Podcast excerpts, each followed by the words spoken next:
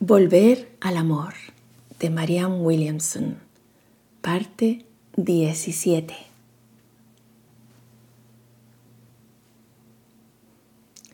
Nuestras defensas reflejan nuestras heridas, que nadie, excepto nosotros, nosotras, puede sanar. Los demás pueden darnos amor, inocentemente, y sinceramente. Pero si ya estamos convencidos de que no se puede confiar en la gente, si esa es la decisión que ya hemos tomado, entonces nuestra mente interpretará el comportamiento de cualquier persona como una prueba de que la conclusión a la que hemos llegado es correcta.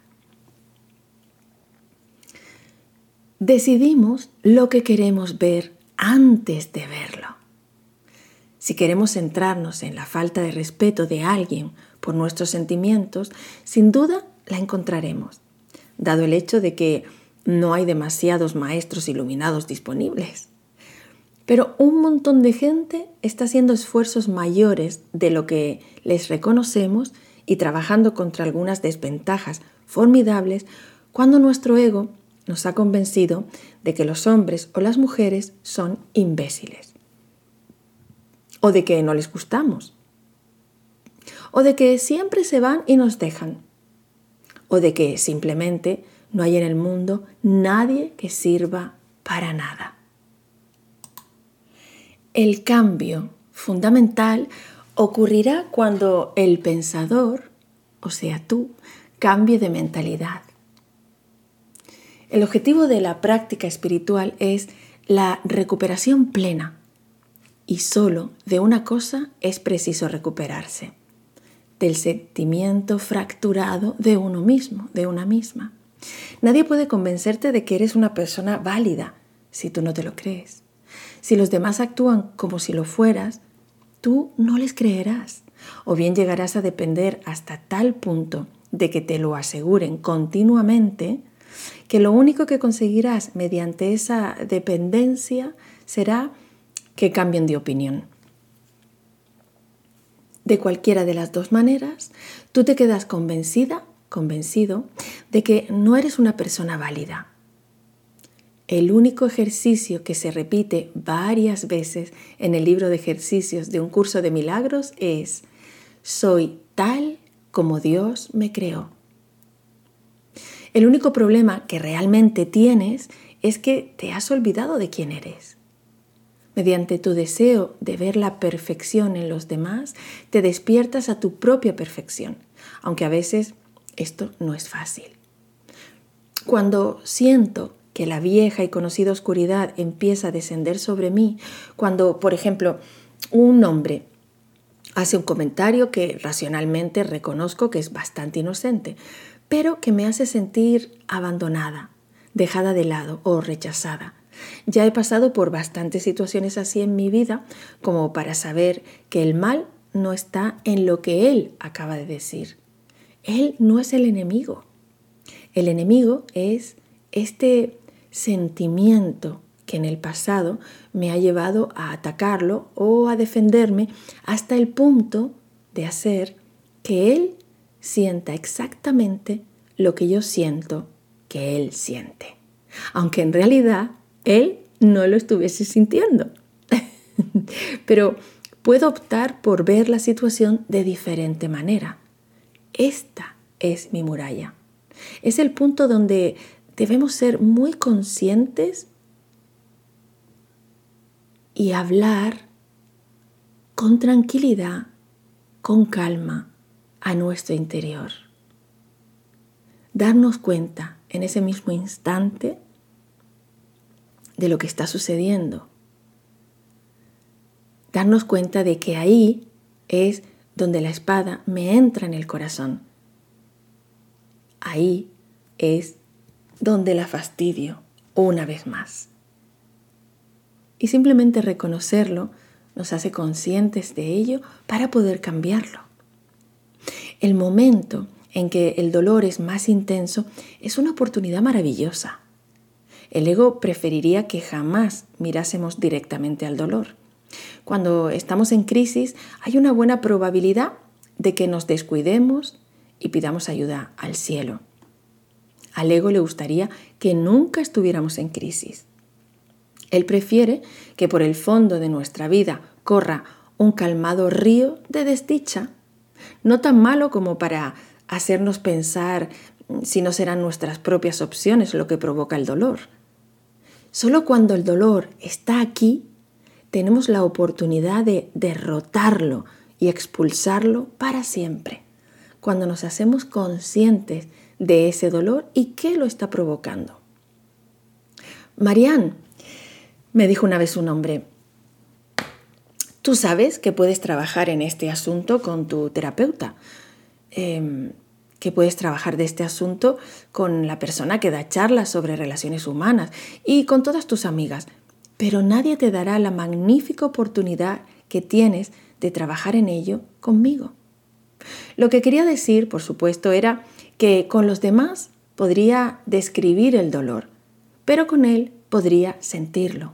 Y en aquel momento, si yo no elegía la opción pueril y narcisista de eludir la responsabilidad y abandonarlo, sino que me quedaba a afrontar el miedo y a superarlo, se cumpliría la finalidad de la relación.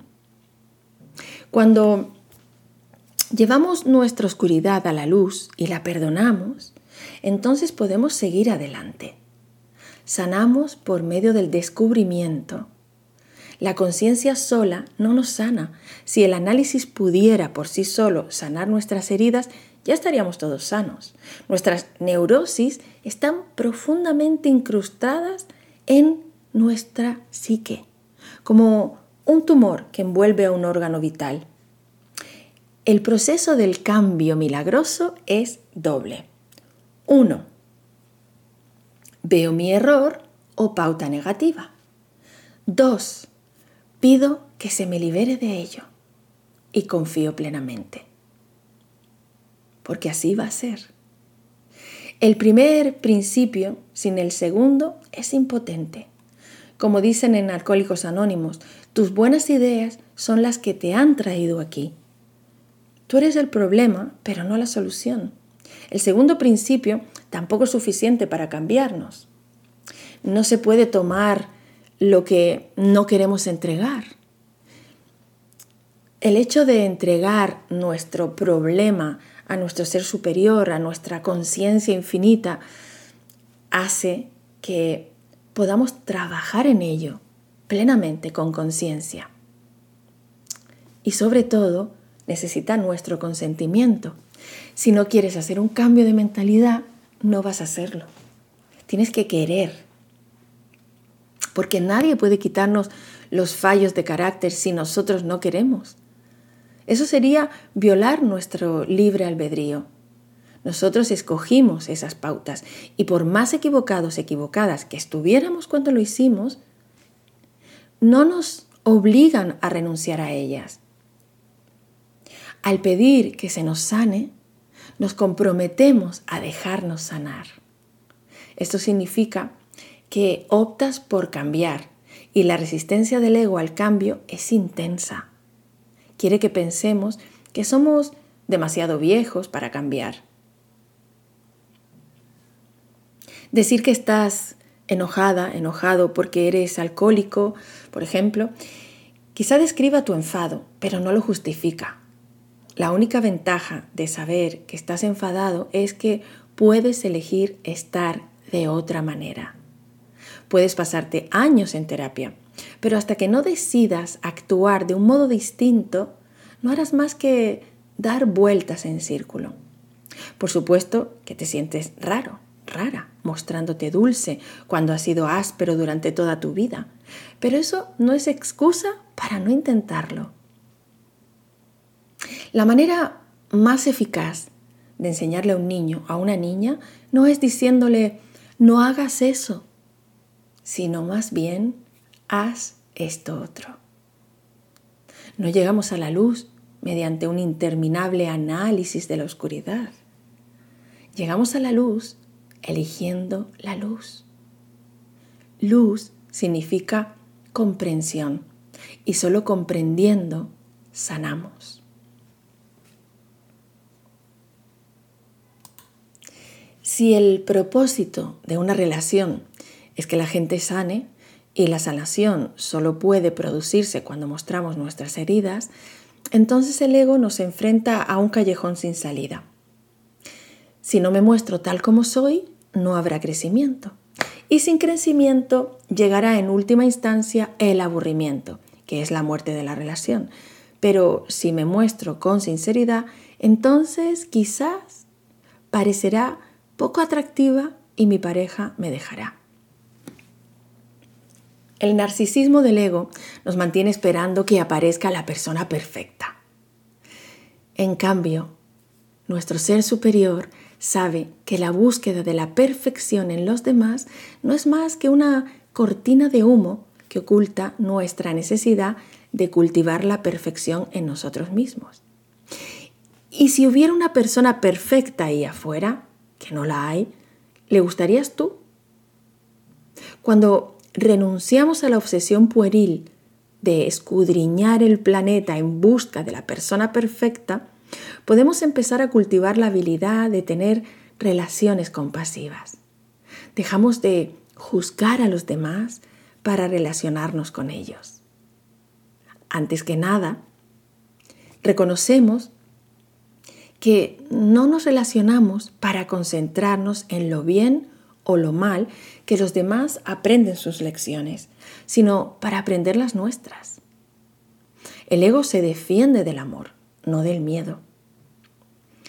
El dolor que se siente en las relaciones puede ser perseverante, puede ser perseverantemente cómodo, porque ya lo conocemos. Nos hemos acostumbrado a él.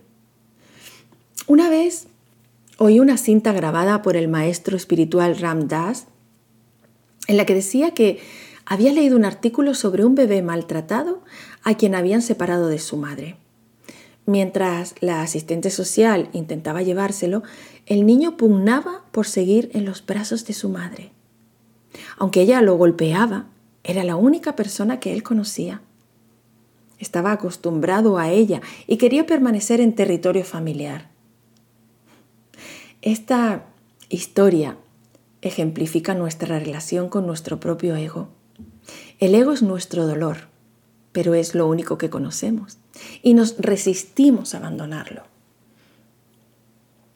Con frecuencia, el esfuerzo necesario para dejar atrás las pautas dolorosas es más incómodo que mantenerse dentro de ellas.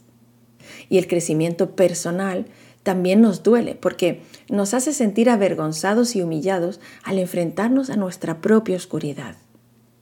Pero el objetivo del crecimiento personal es el viaje de salida de las oscuras pautas emocionales que nos causan dolor, para encaminarnos a las que nos proporcionan paz. El libro titulado Psicoterapia, propósito, proceso y práctica afirma que en última instancia la religión y la psicoterapia se convierten en lo mismo. Ambas representan la relación entre pensamiento y experiencia. Y el Espíritu Santo se vale de ellas para celebrar una de las potencialidades humanas más gloriosas, nuestra capacidad de cambiar. Actualmente hay una tendencia a analizar infinitamente nuestras neurosis, usando sin embargo el análisis más bien para justificar que para sanar la herida. Pasado cierto punto, cuando ya se ha visto cómo evolucionó una pauta, por ejemplo, mi padre era emocionalmente inaccesible o mi madre me maltrataba, y el efecto que tuvo aquello sobre nuestra personalidad, no sé dejar que un hombre se me aproxime o ahora me cuesta mucho confiar en cualquier figura de autoridad. El cambio se produce debido a una decisión de nuestra parte, la decisión de sanar, la decisión de cambiar. No es tan importante por qué me enfado o, me pongo a la defensiva. Lo que importa es que decida que quiero sanar y pida que se me ayude.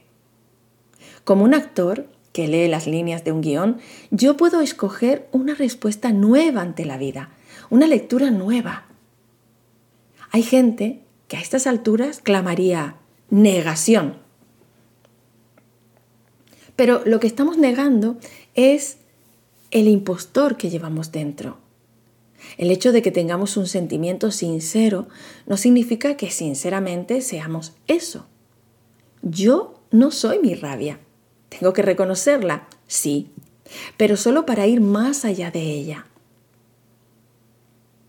Una vez que he visto mi rabia, estoy en condiciones de actuar como si fuera capaz de hacerlo de diferente manera. Porque lo soy.